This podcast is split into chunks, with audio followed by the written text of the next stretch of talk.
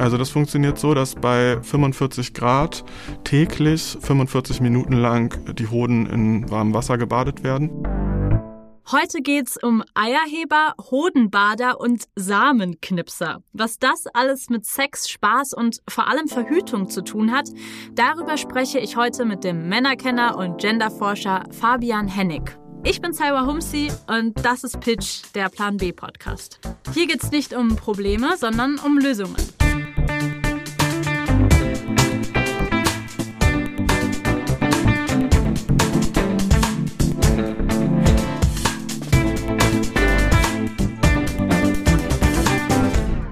Das Problem. Seit Erfindung der Anti-Baby-Pille Ende der 60er Jahre ist Verhütung zum größten Teil Sache derer, die schwanger werden können. Frauen. Neben der Pille gibt's noch die Spirale, den Vaginalring, Hormonimplantate und die Drei-Monats-Spritze. Alles ein ordentlicher Eingriff in den Hormonhaushalt. Bei Männern ist die Auswahl an Verhütungsmitteln überschaubar. Kondome. Punkt. Woran liegt das? Geschlechterforscher Fabian Hennig ist sich sicher an unserem Verständnis von Männlichkeit. Gerade macht er seinen Doktor an der Uni Mainz. Doch er forscht nicht nur, sondern macht auch sehr viel Aufklärungsarbeit. Er hält zum Beispiel Vorträge über Männer, Sex und Verantwortung. Seine Meinung ist, Verhütung ist auch Männersache. Hallo Fabian. Hallo, vielen Dank Schön, für die dass du Einladung. da bist. Du beschäftigst dich mit Verhütung und hauptberuflich mit einem Thema, wo man auch sagen könnte, du als Mann brauchst ja nicht, kann dir auch eigentlich egal sein. Warum ist es dir denn trotzdem so wichtig, dich damit auseinanderzusetzen und das vor allem auch aus einer wissenschaftlichen Ebene voranzubringen? In der Einführung habt ihr ja gesagt, Verhütung sei vor allen Dingen Frauensache, aber es gibt auch einen immer größeren Anteil an Männern, die sagen, sie interessieren sich dafür. Sie wollen entweder mit den bestehenden Mitteln zur Verhütung des Paares beitragen oder sie wünschen sich auch neue Mittel und wenn man jetzt darüber nachdenkt, was das für Konsequenzen hat, dann hat das natürlich was mit reproduktiver Gesundheit und auch Gerechtigkeitsfragen zu tun. Warum sollte immer nur eine Person die Hauptverantwortliche sein, ähm, wo doch beide äh, am Geschlechtsverkehr beteiligt sind? Wenn du einen neuen Menschen kennenlernst, jemand Fremdes und der dich fragt, was machst du beruflich, wie erklärst du das? Also eigentlich sage ich, ich beschäftige mich mit Pille für den Mann und sowas und dann glauben immer alle schon auch irgendwie Bescheid zu wissen. Mhm, dann klingelt es direkt. Ja, ist auch ein Spitzenthema für irgendwie Smalltalk auf Partys oder so. Ich weiß dann immer ganz schnell, wie Leute verhüten. Das ist eigentlich ganz lustig. Ja, Ach so, weil sie dir das immer sofort erzählen. ja. ja. Ich finde das irgendwie geil, weil du dadurch ja auch einfach sehr, sehr viel über ein Thema sprichst, was sonst krass tabuisiert ist. Mein Eindruck ist eher, dass die Leute darüber schon relativ viel sprechen. Manchmal kommen dann halt so Fragen wie, gibt's die Pille für den Mann nicht schon? Weil durch Medienberichterstattung der Eindruck erweckt wird, das sei nur noch ganz kurz hin. Und das ist schon seit den 70er Jahren immer wieder der Fall. Es wird auf jeden Fall darüber geredet, ein Tabu ist es nicht. Es gibt halt leider noch keine Pille für den Mann. Welche Verhütungsmethoden in Deutschland sind eigentlich die beliebtesten? Schnell gecheckt. Laut einer Umfrage der Bundeszentrale für gesundheitliche Aufklärung sind die Pille und das Kondom Verhütungsmittel Nummer eins für die 18- bis 49-Jährigen.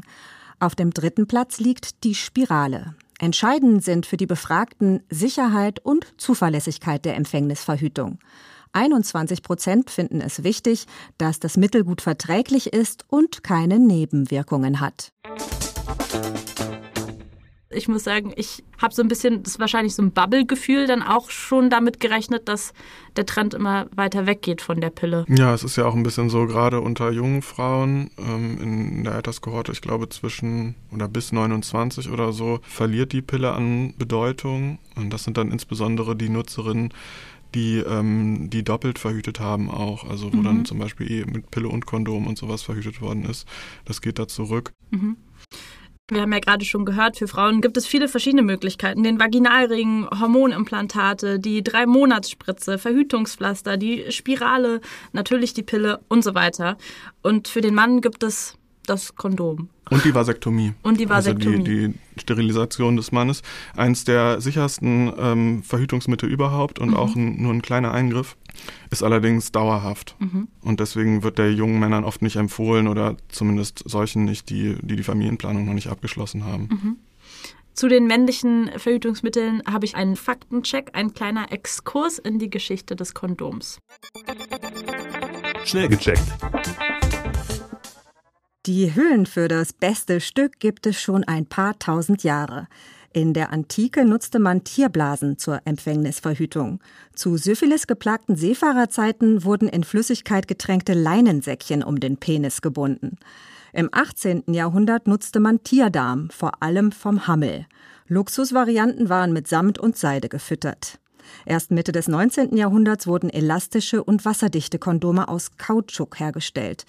Die Wende zum Kondom als Massenware gelang erst 1912. Mit einem neuen Verfahren ließen sich hauchdünne Kondome aus Latex herstellen. Heute werden Präservative auch aus Polyurethan oder Polyisopren gefertigt, da viele auf Naturkautschuk allergisch reagieren. 240 Millionen Kondome werden in Deutschland pro Jahr gekauft.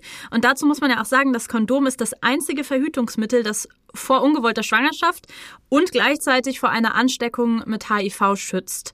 Es senkt das Risiko einer Ansteckung mit Geschlechtskrankheiten wie Syphilis, Tripper, Hepatitis B und Hepatitis C. Wenn man jetzt eine eben nicht dauerhafte Methode sucht, dann ist es am Ende das Kondom. Wie kann es denn sein, dass es so ungleich verteilt ist? Ja, also wenn man sich das anguckt, geschichtlich ist das ganz interessant, dass an eben hormonellen Mitteln für, für Männer schon auch relativ lang geforscht wird. Also erste Forschung bereits äh, Ende der 50er Jahre und es wurde mehrfach bewiesen, dass eben Hormone im männlichen Körper, also insbesondere Testosteron, aber dann oft auch in Kombination mit anderen äh, Hormonen, das ist oft so ein Cocktail, ähm, dass die verhütende Wirkung haben bei Männern. Ja, aber trotzdem haben diese Präparate das halt nicht zur Marktreife mhm. gebracht. Was sind denn diese medizinischen Lösungen, die es schon gibt, die es nur noch nicht zur Marktreife gebracht haben? Ja, also äh, es ist immer von der Pille für den Mann die Rede, aber in den meisten Studien geht es tatsächlich gar nicht um die Pille. Deswegen gibt es da Kombinationen zum Beispiel aus ähm, Implantat und Spritze, also so ein Implantat, was in den Unterarm kommt. Oder es gibt so Patches für so zum auf die Haut kleben. Oder eigentlich auch schon seit den 80er Jahren werden Cremes, Gels äh, zum Auftragen auf dann unterschiedliche Körperstellen entwickelt. Und ja, natürlich gibt es auch welche, die so orale Präparate zum Ziel haben. Auch aktuell wird daran geforscht. Und das sind alles auf jeden Fall Dinge, die über Hormone funktionieren. Das sind jetzt die hormonellen. Das ist der Bereich, in den mit Abstand am meisten Forschungsgelder geflossen sind und der insbesondere in äh, den westlichen Industrienationen der vorherrschende äh, Bereich ist. Aber es gibt auch andere Methoden, die teils auf Pflanzenextrakten basieren. Und es gibt ähm, auch Forschung zu einer Vasektomie, die wieder rückgängig gemacht werden kann. Da wird dann Gel injiziert in die Samenleiter, was dann dort aushärtet und die Samenleiter blockiert und durch eine zweite Injektion soll das dann wieder aufgelöst werden. Das Problem ist, dass an Menschen die Reversibilität, also dass man es wieder rückgängig machen kann, dass das noch nicht bewiesen worden ist. Mhm. Ansonsten ist der Ansatz relativ weit und wäre im Grunde eine günstige Alternative zur chirurgischen, zur operativen Vasektomie. Und es gibt ja aber auch noch andere alternative Ansätze, oder? Ja, genau. Es gibt ähm, Versuche mit insbesondere Wärmemethoden. Im Grunde gab es erste Forschungen daraus sozusagen ein Verhütungsmittel zu machen, schon ab den 30er Jahren. Da wurden dann eben die Hoden in warmem Wasser gebadet. Und es gibt dann in den 70er Jahren da zum Beispiel auch eine Männergruppe, die Züricher Hodenbader, die sich diese Methode aneignen und die, da, die ein eigenes Labor aufbauen, wo sie auch ihre eigenen Spermiogramme, Fruchtbarkeitsuntersuchungen durchführen und äh, das eben als ein Verhütungsmittel äh, nochmal entwickeln und propagieren. Also wie genau funktioniert das? Also das funktioniert so, dass bei 45 Grad täglich 45 Minuten lang die Hoden in also eben warmem Wasser gebadet werden. Die Züricher Hodenbader haben da so einen Stuhl konstruiert, also so einen alten Klostuhl wohl mit so einer Wasserschale und einem ähm, Tauchsieder und einem Thermometer, womit die dann relativ genau die Temperatur einstellen konnten und haben dann eben da täglich gebadet. Ich finde das irgendwie auch eine coole Vorstellung, dass so eine Gruppe von Jungs oder Männern sich überlegt, ja, komm, wir probieren das einfach mal aus. Also das waren Feministen, die haben mhm. das begründet als ein Beitrag äh, gegen Männerherrschaft, also gegen das Patriarchat. Und die haben dann auch so Sex gehabt und es wurde niemand schwanger? Also die hatten das Ziel, den Sperm Count auf null herunterzudrücken, also die Spermienzahl auf null herunterzudrücken, was nicht geklappt hat in deren Experimenten. Deswegen haben sie sich wohl nicht darauf verlassen. Das ist natürlich auch sehr aufwendig, jeden Tag 45 Minuten Hodenbaden. Ja, ist schon, ist schon ein gewisser Aufwand. Die haben halt dann dabei Zeitung gelesen oder sich unterhalten. Ähm, haben die das auch zusammen dann in der Gruppe gemacht? Ja, ja, die haben Nein, das. Das, das war schon eine kollektive geil. Praxis. Genau, das ist eine kollektive Praxis. Ja, ja, genau. Geil. Die haben das halt, äh, haben das als kollektive Praxis begriffen und das. Ähm, dann währenddessen noch feministische Vorträge, Manifeste.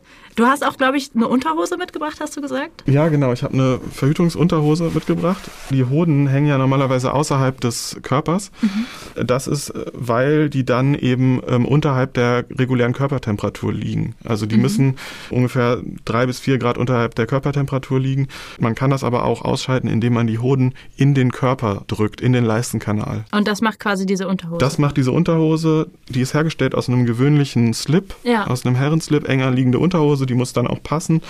Da ist äh, vorne äh, ein Loch drin und da wird dann der Penis durchgezogen und dann passen die Hoden halt nicht mehr so richtig durch. Mhm. Dann wird dieser Gummiring, der da in diese Hose um dieses Loch integriert ist, so ein bisschen an den Körper rangedrückt und damit rutschen die Hoden von selbst auch in den Leistenkanal. Mhm. Da werden sie dann äh, fixiert durch diese Hose und diese Hose soll innerhalb von 24 Stunden, 15 Stunden getragen werden. Also es ist ein längerer Anwendungszeitraum. Klingt auch einfach krass unbequem. Ja, das ist immer so die erste Reaktion. Und einige Männer beschreiben das auch so, aber die, die damit auch verhüten, die sagen, das ist eine Gewöhnungssache. Und man trägt die dann aber nicht beim Sex, sondern man, man bereitet sich damit darauf vor oder wie genau? Also wenn das über drei Wochen getragen wird, dann kann man die auch einfach wieder ausziehen. Also man muss die jetzt nicht beim Sex anhaben, sondern man ist dann halt für einen längeren Zeitraum auch unfruchtbar. Mhm. Aber um das zuverlässig aufrechtzuerhalten, sollte man sie halt täglich tragen. Du hast zu diesem Thema Verhütung und Verhütung für den Mann ja auch einen Vortrag auf der Fusion gehalten. Wie sind denn da die Reaktionen, wenn du da ankommst aus einem Festival, wo wahrscheinlich, wo ich mir vorstelle, ein Großteil der Menschen auch verballert ist und du dann da anfängst, aus dem Blick der Forschung über Verhütung zu sprechen? Also ich war davon ausgegangen, dass ich da mit so ein paar verschwitzten Hippies in so einem Tipi sitzen würde und dann mhm. waren da auf einmal äh, mehrere hundert äh, Menschen. Also natürlich kamen die üblichen Fragen irgendwie, bei der Verhütungsunterhose oder dem Hodenbaden tut das nicht weh und dann auch so teilweise irgendwie konservative Ansichten, mhm. ähm, sowas wie die Hoden würden ja außerhalb des Körpers hängen, die gehören halt nicht in den Körper.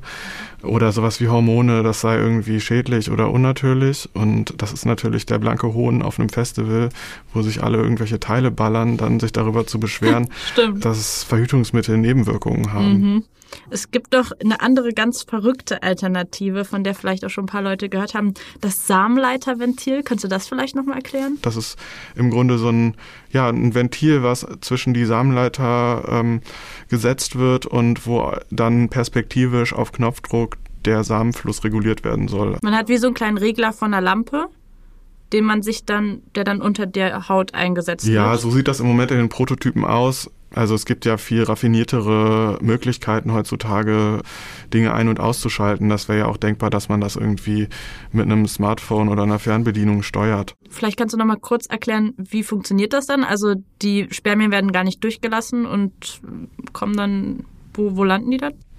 Ja, die Spermien werden entweder nicht durchgelassen oder zerstört und die, die nicht durchgelassen werden, die bleiben einfach im, im Samenkanal wie bei einer regulären Vasektomie auch. Das wird dann da natürlicherweise vom ähm, Körper abgebaut. Dann kommt trotzdem natürlich noch ein Ejakulat raus. Die Spermien machen nur einen kleinen Teil des, also ungefähr fünf Prozent des Ejakulats aus. Das äh, merkt man dann unter Umständen gar nicht. Ich finde das ja irgendwie absurd, dass sich junge Männer Konzepte überlegen, wie sie selber verhüten können, weil, weil es einfach nicht genug auf dem Markt gibt. Also offensichtlich ist ja eine Nachfrage da. Clemens Bimek, der diesen, dieses Samenleiterventil erfunden hat, der erzählt auch, dass einfach keiner investiert hat in seine Idee und auch immer noch nicht investiert, obwohl er sie gerne auf den Markt bringen würde. Und es gibt ja verschiedene Methoden, Vasalgel, Pille für den Mann, Spritze, was auch immer, ein Pflaster. Woran sind die denn gescheitert? Es werden unterschiedliche Gründe angegeben. Ganz interessant ist eine andere Studie, die von der WHO durchgeführt worden ist, die auch mit Implantaten und Injektionen arbeitet. Da ist das so ein bisschen transparenter gehandhabt worden. Die haben das begründet, warum diese Studie, obwohl sie die Effektivität bewiesen hat, vorzeitig abgebrochen worden ist. Mhm. Und da ist ziemlich deutlich, dass es dann geschlechtlichen Doppelstandard in Bezug auf die Nebenwirkungen gibt. Heißt, das, was bei Frauen als akzeptabel äh, gilt, wird Männern dann nicht zugemutet. Da wird so eine Kosten-Nutzen-Rechnung aufgemacht. Für Frauen lohnt sich Verhütung, weil sie verhüten die Schwangerschaft. Das ist auch ein körperlicher Eingriff und ein Gesundheitsrisiko. Und bei Männern ist das nicht so. Die werden ja nicht schwanger. Deswegen lohnt sich das für die individuell nicht. Deswegen haben die zwar die Nebenwirkungen, die auch die auch so bei weiblichen Präparaten ähm, üblich sind. Stimmungsschwankungen, Beeinträchtigung der Libido unter Umständen und so weiter aber haben davon dann den gesundheitlichen Nutzen nicht. Also verstehe ich das richtig, dass es da dann in diesem einen Fall zum Beispiel eine Verhütungsmethode gab, die man eigentlich hätte auf den Markt bringen können, aber die Nebenwirkungen, die würden von Männern nicht akzeptiert werden, obwohl es genau die gleichen sind, die ich zum Beispiel hätte, würde ich die Pille nehmen als Frau. So ist jedenfalls die Begründung gewesen dieses Ethikkomitees, mhm. ähm, was dann, die dann schließlich zum Abbruch der Studie geführt hat. Aber im Moment gibt es da relativ viele Stimmen, die sagen, warum bewerten wir das überhaupt individuell? Also am Sex sind doch zwei Personen beteiligt, mindestens. Dann ist doch irgendwie die Frage, warum man da so eine individuelle gesundheitliche Kosten-Nutzen-Rechnung macht und nicht das Paar als Ganzes betrachtet. Weil wenn der Mann die Pille nimmt oder so ein anderes Präparat, ähm, hat ja die Frau davon auch einen gesundheitlichen Nutzen. Mir gibt es auch so ein bisschen das Gefühl, dass das wahrscheinlich auch wieder überall Männer an den Entscheiderpositionen sind. Also wenn da Frauen sitzen würde, würden, könnte ich mir jetzt erstmal nicht vorstellen, in der Mehrheit, dass es zu den gleichen Texten und äh, ich sage jetzt mal Ausreden kommen würde, weil es ist ja absurd, dass ähm, davon ausgegangen wird, dass Frauen einfach weiter mit diesen krassen Nebenwirkungen äh, leben und Männer das einfach nicht können. Ja, genau, das scheint mir auf jeden Fall auch, auch so zu sein. Das ist mhm. ein viel geäußerter ähm, Verdacht. Es hat schon Gründe, dass diese Forschung so schleppend verlaufen und das sind nicht nur finanzielle Gründe, sondern da spielen die Ansichten auch von Medizinern oft eine Rolle. Das verweist auf jeden Fall darauf, dass da ein Doppelstandard in Bezug auf Geschlecht äh, vorherrscht. Das ist nicht nur die Pharmaindustrie. Schnell gecheckt. Für Frauen gibt es eine große Auswahl an Verhütungsmitteln, doch nicht überall besteht Zugang zu Pille, Spirale, Hormonring und Co. Laut einer Studie der Vereinten Nationen weltweit nur für 57 Prozent der Frauen. Das betrifft den globalen Norden genauso wie den Süden. Je ärmer Frauen sind, desto geringer ihre Chance, an die Verhütungsmittel zu kommen was für eine Rolle spielt denn eigentlich Privilege und wie viel Kohle du hast bei dem Thema Verhütung? Verhütungsmittel wie die Pille sind ja in Deutschland ähm, Kassenleistungen, aber nur, ich meine, bis 21 mhm. und dann zahlt Frau in dem Fall ähm, das halt selber, da spielt das schon eine große Rolle. Eine Vasektomie kostet auch 400 Euro oder sowas. Ähm, das ist ähm, natürlich alles, äh, sind Faktoren, die den Zugang begrenzen. Hättest du eine Idee, wie man die Pille für den Mann nennen könnte. Ich habe nämlich sehr lange drüber nachgedacht. Es gibt ja hier zum Beispiel Aristel bei Frauen, Bellissima, Enrica, Maxim, weiß gar nicht, ob ich die jetzt alle richtig ausspreche. Bei Bellissima ist ja auch interessant, dass da direkt so ein Schönheitsversprechen drin ist. Also das, was dann jungen Mädels auch gesagt wird. Also zumindest bei meiner Generation war das noch so, dass es ganz selbst, selbstverständlich war. Ab 13, 14, also vielleicht sogar noch früher, wirst du zum Frauenarzt geschickt, wenn du zum Beispiel auch einfach nur Pickel hast oder glänzendes Haar haben willst oder größere Brüste. Also das, ich weiß nicht, ob das immer noch so ist, war war bei mir tatsächlich damals so. Also das ist ja eine Erfahrung, die von vielen Frauen, glaube ich, mhm. geteilt wird und genau diese Erfahrung, nicht vernünftig darüber aufgeklärt worden zu sein oder über die positiven Nebenwirkungen mhm. zu gut aufgeklärt worden zu sein, mhm. das ist, glaube ich, schon ziemlich verbreitet. Vielleicht bräuchten wir dann auch im, in der Pille für Mann so ein ein Versprechen drin. Ich weiß jetzt nicht, ob es ein Schönheitsversprechen sein muss. Ich kann mir schon vorstellen, dass solche Vermarktungsstrategien dann auch sehr vergeschlechtlicht sind, dass das, mhm. dass so Dinge dann irgendwie so sowas heißen wie Testo Power oder, oh oder sowas. Das hört sich gruselig an, aber äh, aber vielleicht fällt uns ja was ein, wo man genau mit dem, was du gesagt hast, mit diesen, dass man es nicht von diesen binären Dingen abhängig macht, sondern vielleicht einfach auf Equality geht. Vielleicht heißt, heißt es Equalissima oder so. Vielleicht Testo Care. Ja, Testocare finde ich gut. Was kann man denn für die Zukunft tun? Also was wäre denn ein Lösungsansatz, dass man Männer dafür sensibilisieren würde und vielleicht auch die Männer in der Medizin, die am Ende entscheiden, wird das jetzt vorangetrieben, diese Forschung, ja oder nein?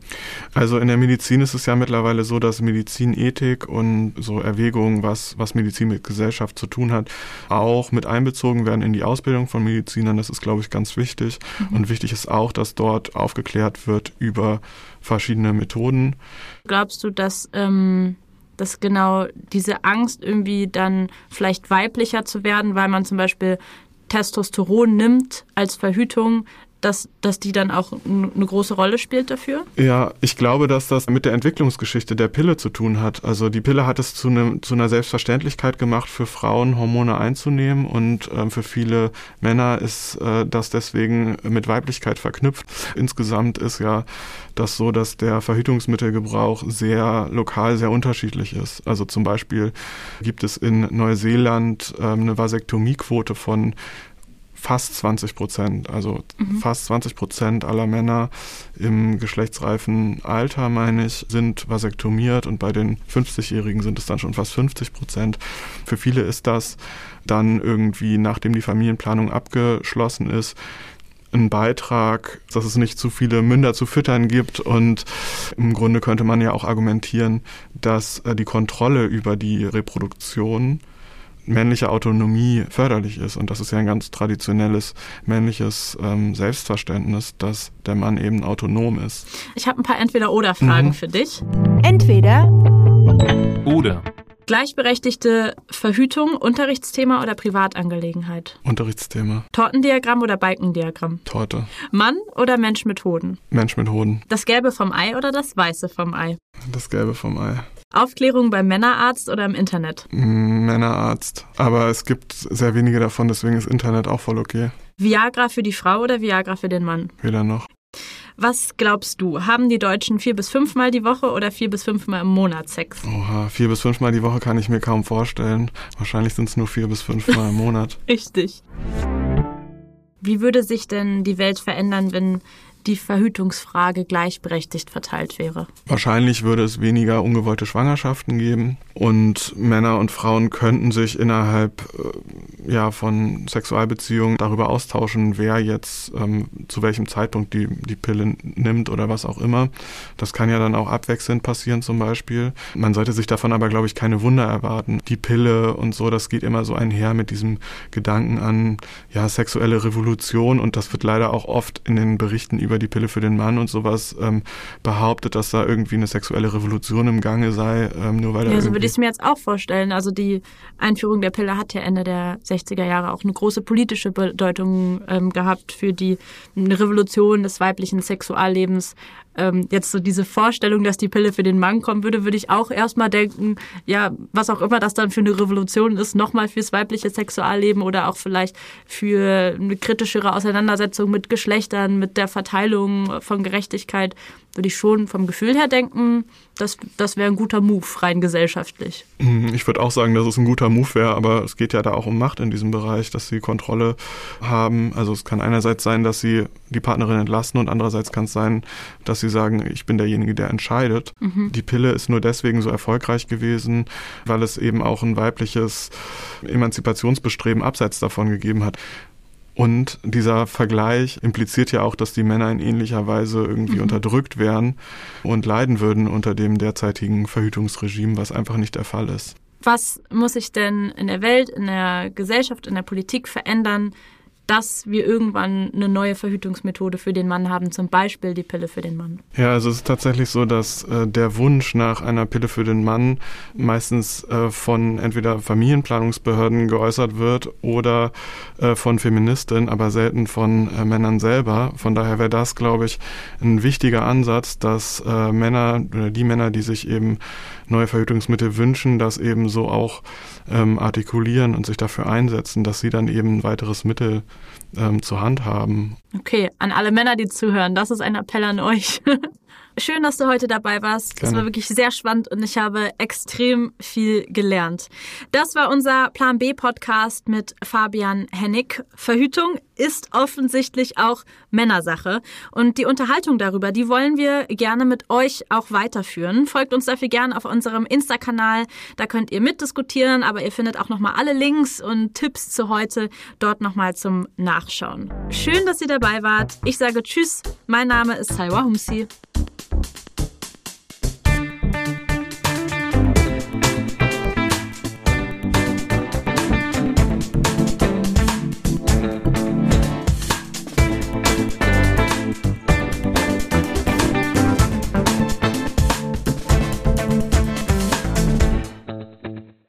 Der Plan B Podcast ist eine Produktion der Berlin Producers Media GmbH für ZDF Plan B.